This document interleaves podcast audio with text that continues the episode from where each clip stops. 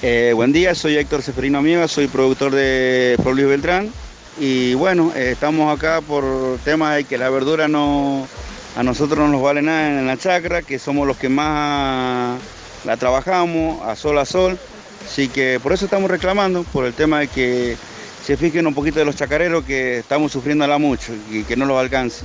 Bien. Siempre escuchamos por ahí que el gobierno lanza como eh, propuestas para fortalecer el sector vitivinícola únicamente. ¿Qué pasa con los productores realmente de frutas, de verdura en toda la provincia?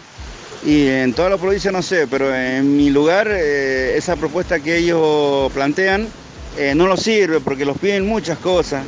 Y hoy en día nosotros lo poquito, hace unos años atrás plantamos cuatro hectáreas y ahora apenas estamos con una hectárea nomás y no los alcanza, los venenos caros, todo.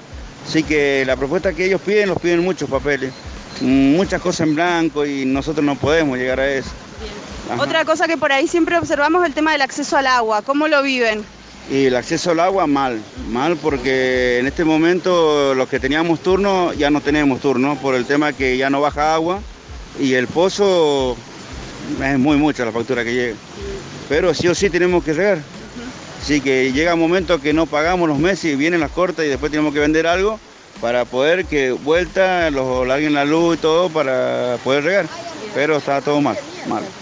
Bien, bueno, estamos con otro productor acá que le voy a pedir en primer lugar que se presente. Buen día, soy Rodolfo Rodríguez, pertenezco a la asociación a Cuyo y soy de Fralio Beltrán. Bien, contanos un poco qué es lo que producen en el lugar donde está. Ahí lo va. En definitiva, yo soy como este, tengo fruta.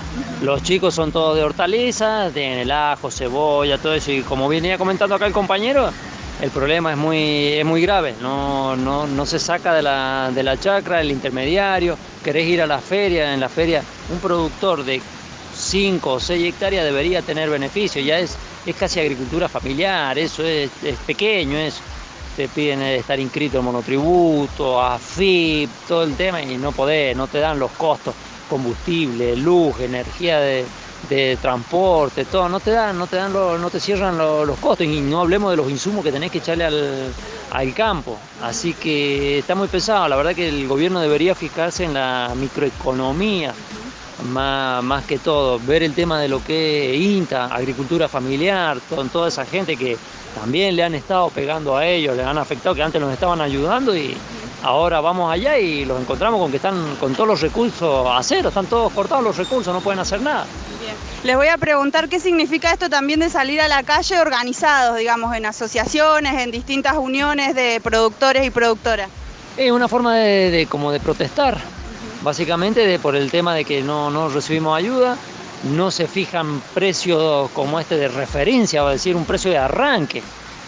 Llega el día de cosecha y se juntan allá entre cuatro o cinco acopiadores grandes y este es el precio. Y ahí quedaste. No, necesitamos que por lo menos el gobierno vea en cada temporada un precio base.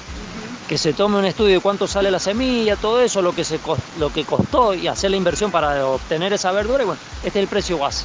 De ahí que jueguen cuánto van a poder pagar o no, porque si no, te pagan dos mangos, ellos lo guardan 15 con el ajo. Vos cuando vas a vender el ajo, no conseguís gente, te sale cara la gente, no te pagan nada y si te dicen, mira, te vamos a pagar, pero hacete idea de los cheques.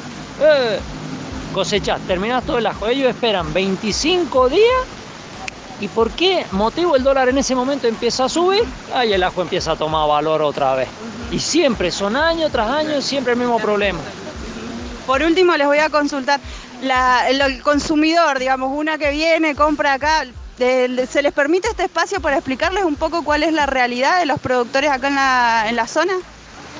¿Cómo? A ver. Por ejemplo, yo que les estoy preguntando en este caso haciendo una nota, pero la gente que viene común y les compra, ¿tiene la posibilidad de explicarles todos estos impedimentos que tienen? Sí, no hay problema, si son gente, gente directamente del campo, son los productores mismos, así que no tienen ningún problema en preguntar sobre eso, hasta conversar de lo, del tema que quieras. Y la gente, es más, la gente estamos encerrados en el campo trabajando, así que el salir acá es, una, es distendernos un poco también y poder hacer, tener relaciones públicas con, con la gente y comentarles, no hay ningún drama en eso, no mordemos, no mordemos para nada. Bueno, les agradezco muchísimo a los dos. ¿eh?